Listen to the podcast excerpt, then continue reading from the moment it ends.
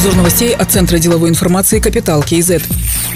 В Алматы вынесли приговор по делу о хищениях свыше 188 миллиардов тенге в трех банках Банк РБК, Казахбанка и Евразийский банк. По делу проходили шесть человек – Жумар Тиртаев, Нурлан Тлеубаев, Алимжан Тлеубаев, Акан Султанов, Серик Атабай и Оксана Шестакова. По материалам дела Нурлан Тлеубаев с помощью Жумарта Ертаева получил кредиты под необеспеченные зерновые расписки. Кроме того, Ертаев познакомил Тлеубаева с коллегами, на которых мог повлиять. Взамен бизнесмен должен был Ертаеву передать часть денег. Суд признал Жумарта Ертаева виновным в организации преступной группы и мошенничестве и приговорил к 9 годам лишения свободы. Нурлана Тлеубаева суд приговорил также к 9 годам в колонии средней безопасности. Ранее по другому делу уже Марта Ертаева признали виновным в хищении более 140 миллиардов тенге в Банк РБК и осудили на 11 лет лишения свободы.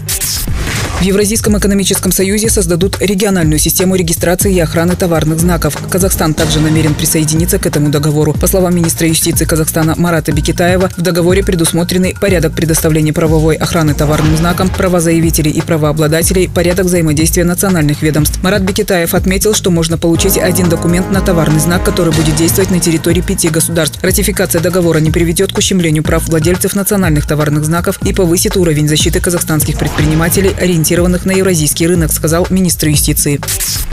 Управляющий МФЦА Кайрат Келимбетов предложил в перспективе открыть филиал в Бишкеке, а также открыть представительство Агентства по привлечению инвестиций Кыргызстана на площадке Финцентра Астана. Об этом Кайрат Келимбетов сказал 3 марта, когда МФЦА посетили президента Казахстана Касымжомар Токаев и Кыргызстана Садыр Жапаров. Днем ранее президент Казахстана сообщил, что во время переговоров обсудили совместное противодействие распространению коронавирусной инфекции. Казахстан готов направить очередную партию медизделий и лекарств в качестве гуманитарной помощи. Кроме того, Касымжомар Токаев заявил о предоставлении военно-технической помощи армии Кыргызстана.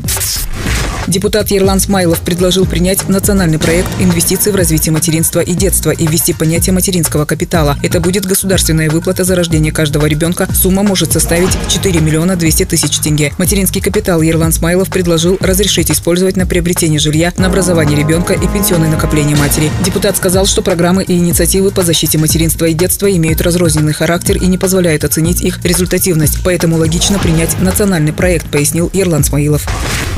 Комитет государственных доходов напоминает, что с этого года действует ограничение для предпринимателей на снятие наличных с банковских счетов. Такое ограничение для юридических лиц действует уже с 1 июня 2020 года, а с января 2021 года для индивидуальных предпринимателей. В течение одного календарного месяца со счета можно снять 20 миллионов тенге для малого предпринимательства, 120 миллионов тенге для среднего и 150 миллионов тенге для крупного предпринимательства. Исключения сделаны для микропредпринимательства и компаний, которые закупают сельскохозяйственную продовольственную продукцию, продают продукты продукты, напитки, лекарства и медтовары. Сумму сверхлимита можно снять. Для этого надо предоставить в банк документ, подтверждающий цель снятия наличных денег и согласие на передачу сведений в органы госдоходов. Заявку Департамента госдоходов рассмотрит в течение трех рабочих дней и направит в банк сведения о наличии либо отсутствии оснований для отказа в выдаче денег.